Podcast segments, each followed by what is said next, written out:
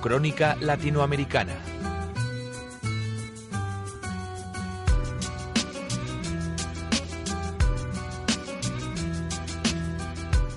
Pues pendientes también de Latinoamérica y muy pendientes de esas elecciones que se están celebrando en Brasil, eh, que ya sacan de, la carrera a uno de los tres eh, contendientes y que parece que afirman un poco en su posición eh, sucesoria a Dilma Rousseff. Jorge López es analista de XTV. Jorge, muy buenos días.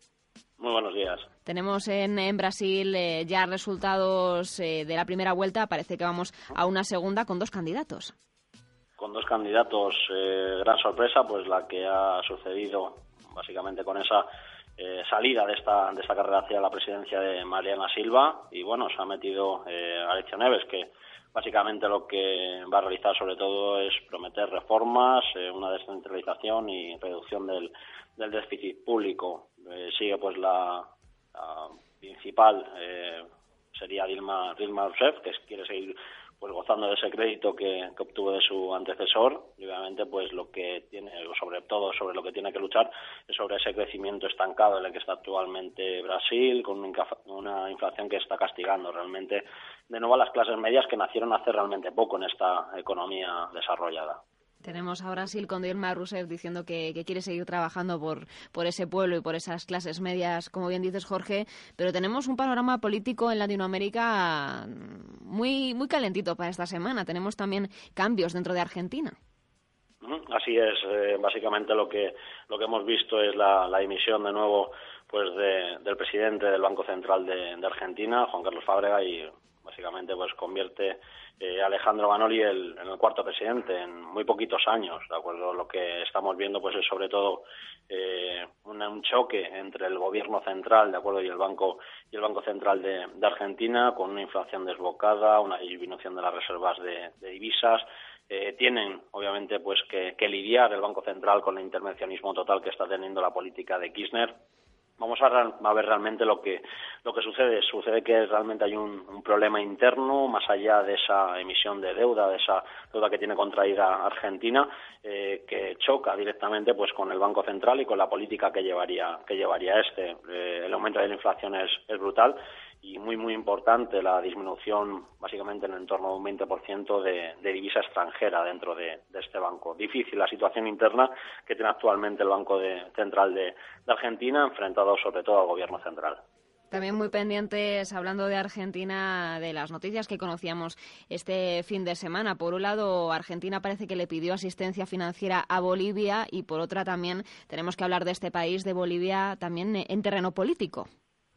Efectivamente, tenemos eh, elecciones el próximo domingo, ya ha comenzado la, carrera política, bastante más simples parecen, bastante más nítidas estas elecciones que las que eh, tenemos en Brasil. Mm, si vemos, obviamente, Evo Morales dice que va a respetar la, Constitución, que va a ser eh, esta su última vez que comparezca, que realmente pues pueda ser reelegido como, presidente. ante varias preguntas que se han realizado, dice que siempre va, va, a respetar la Constitución, no habla tampoco de modificación, veremos, de acuerdo, todavía quedan años por delante, pero mucho más claro reducción de la pobreza que estaba en el entorno en el 38, ahora lo tienen básicamente en el 18, el desempleo se situaba entre un 8 y un 9%, hoy es básicamente de un, de un 3%. Eh, realmente la política económica que ha llevado que ha llevado a cabo pues Evo Morales y todo y todo pues su su cámara realmente pues ha, visto eh, favorecido a, toda la economía eh, baja clase media baja que era la gran desfavorecida en esta en esta economía tenemos que, mirar a Bolivia porque lleva un, un, año convulso también. Es una de las economías calientes, digamos, durante, durante todo el 2014. Yo no sé si Latinoamérica se está imponiendo para buscar otra vez la recuperación para 2015. No sé qué piensa usted, Jorge. A mí muchos analistas me dicen que quizá este año ya han tocado suelo algunas de las economías principales y que para 2015 esperamos nuevos rebotes. Sí, realmente hemos, hemos visto que ante las dificultades que han podido llegar a tener economías desarrolladas, como puede llegar a ser eh, el, mercado, el mercado norteamericano y sobre todo la influencia brutal que tiene el mercado asiático, China en particular, sobre todas las economías emergentes del mercado latinoamericano, pues las hemos visto sufrir. Vamos a ver si realmente pues eh, esto es cierto, se ha tocado suelo y de nuevo comienza una proyección. Son países que tienen mucho que decir en el medio largo plazo, que las sinergias que puedan llegar a tener con el mercado asiático les pueden fortalecer incluso pues en algún punto de manera más importante que al mercado norteamericano, que al mercado europeo, con lo cual hay que tenerlas muy en cuenta para el medio largo plazo.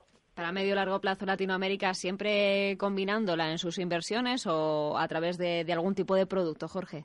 No, siempre combinando, diversificando. Tenemos que tener en cuenta que es gran productora, por ejemplo, de las de la mayoría de las de las commodities agrarias, pero también está expandiendo, está sabiendo industrializarse en un grado bastante bastante elevado, empleando incluso pues eh, eh, ingeniería a nivel a nivel europeo y sobre todo pues ingeniería a nivel a nivel nacional, a nivel español también. Pues nos quedamos con esa apuesta de Latinoamérica. Seguro que vemos más protagonistas españoles realizando importantes contratos en la región, porque siempre buscamos ese socio comercial. Así que, Jorge López, nos quedamos con esas referencias. Parece que la política va a guiar nuestras próximas semanas en el mercado latinoamericano en onda inversión. Así que gracias por el análisis y la próxima semana a ver si tenemos las cosas algo más claras. Perfecto, un saludo. Hasta luego.